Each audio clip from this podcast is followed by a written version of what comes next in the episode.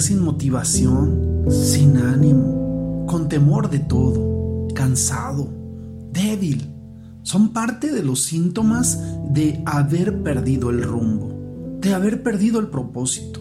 Cuando encontramos a Jesús, las cosas comienzan a tener sentido, las cosas cambian y entendemos que todo lo que habíamos vivido apuntaba a encontrarnos con Jesús. Es parte de lo que hoy estudiaremos en el Evangelio de Juan, capítulo 14, versículos del 1 al 14. Te animo a que estés atento a lo que estamos por compartir el día de hoy.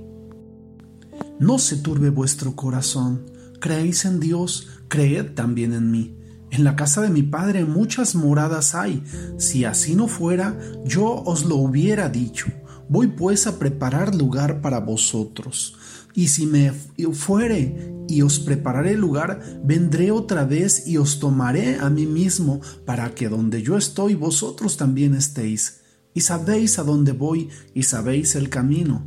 Le dijo Tomás, Señor, no sabemos a dónde vas, ¿cómo pues podemos saber el camino? Jesús le dijo, Yo soy el camino y la verdad y la vida, y nadie va al Padre sino por mí. Si me conocieseis, también a mi Padre conoceríais, y desde ahora le conocéis y le habéis visto. Felipe le dijo, Señor, muéstranos al Padre, y nos basta. Jesús le dijo, tanto tiempo hace que estoy con vosotros y no me has conocido, Felipe. El que me ha visto a mí ha visto al Padre. ¿Cómo pues dices, muéstranos al Padre? ¿No crees que yo soy en el Padre y el Padre en mí? Las palabras que yo os he hablado no las hablo por mi propia cuenta, sino que el Padre que mora en mí, Él hace las obras. Creedme que yo soy en el Padre y el Padre en mí. De otra manera, creedme por las mismas obras. De cierto, de cierto os digo que el que en mí cree, las obras que yo hago, él las hará también y aún mayores hará porque yo voy al Padre. Y todo lo que pidiereis al Padre en mi nombre, lo haré para que el Padre sea glorificado en el Hijo. Si algo pidiereis en mi nombre, yo lo haré.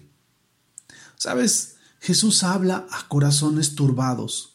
Un corazón turbado es un corazón agitado, sin sosiego, confundido, con temor, con angustia, desenfocado, enfermo. En fin, corresponde a una vida que muchas personas están viviendo en este tiempo. Pero esos síntomas, Dios nos da una solución para ellos. Sus palabras son, en la casa de mi Padre muchas moradas hay. Si así no fuera, yo se los hubiera dicho ahora. Esa palabra ahora requiere de un análisis, porque quiere decir que a partir de ese momento en que Jesús sería crucificado y moriría, él tenía una comisión, y esa comisión era preparar morada. ¿Cómo entendemos esto? Entendemos que Jesús iba a ir a la misma muerte y aquello que hasta ese tiempo tenía autoridad sobre todos los hombres, causaba temor, causaba miedo y robaba la vida y la esperanza. A partir de ese momento, Jesús quitaría esa potestad, rompería esa autoridad y abriría un camino a vida eterna.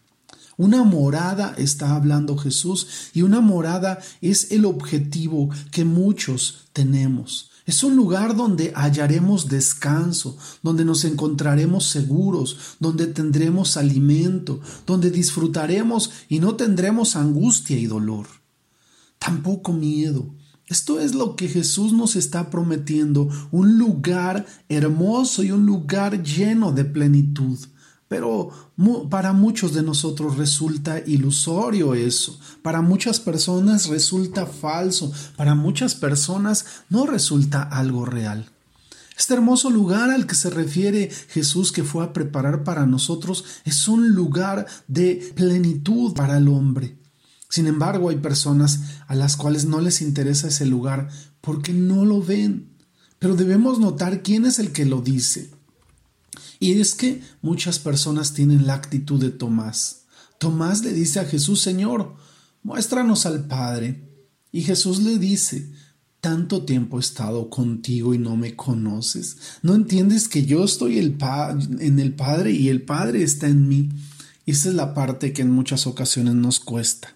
Hay personas que no han llegado a comprender que Jesús es Dios y que la fidelidad de las palabras que Él nos habló son eh, eh, eh, extremadamente seguras.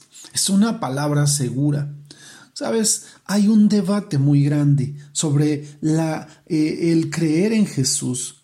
Hay gente que ha llegado a dudar de las palabras de Jesús, pero creen más en otras historias, creen más en otras teorías que en el propio Jesús aun cuando hay más documentos, cuando hay más manuscritos, cuando hay más evidencia de la fidelidad de Jesús que de cualquier otra cosa. Podemos nosotros comprobar lo que Jesús nos dijo, comprobar que Jesús es real, que Jesús vivió en esta tierra y que Jesús es Dios a través de lo que los demás dicen. Y aquí hay un debate porque cuando nosotros hablamos una palabra delante de una persona, podemos decir que tenemos un testigo. Y esto da más credibilidad a nuestra palabra.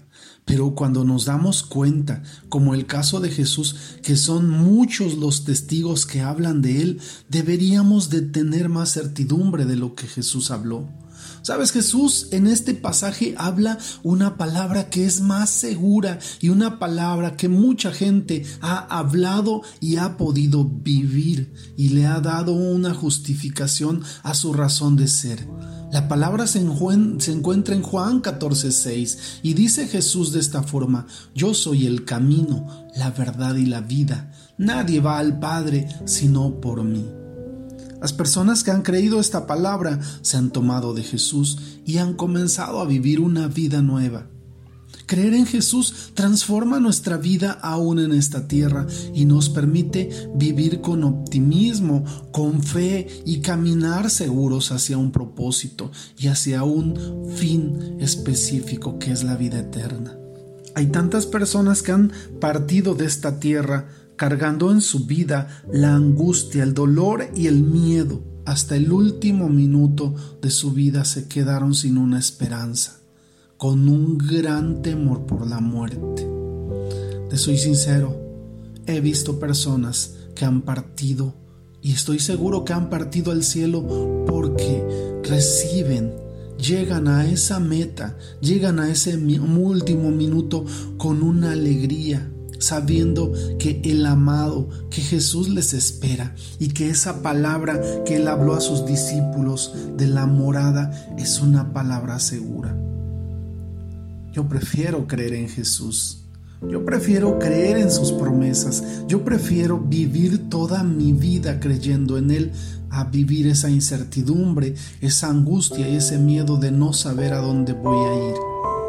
Yo te animo a que creas a que sigas a Jesús, a que confíes en Él. Que Dios te bendiga, que tengas excelente día. Amén, amén y amén.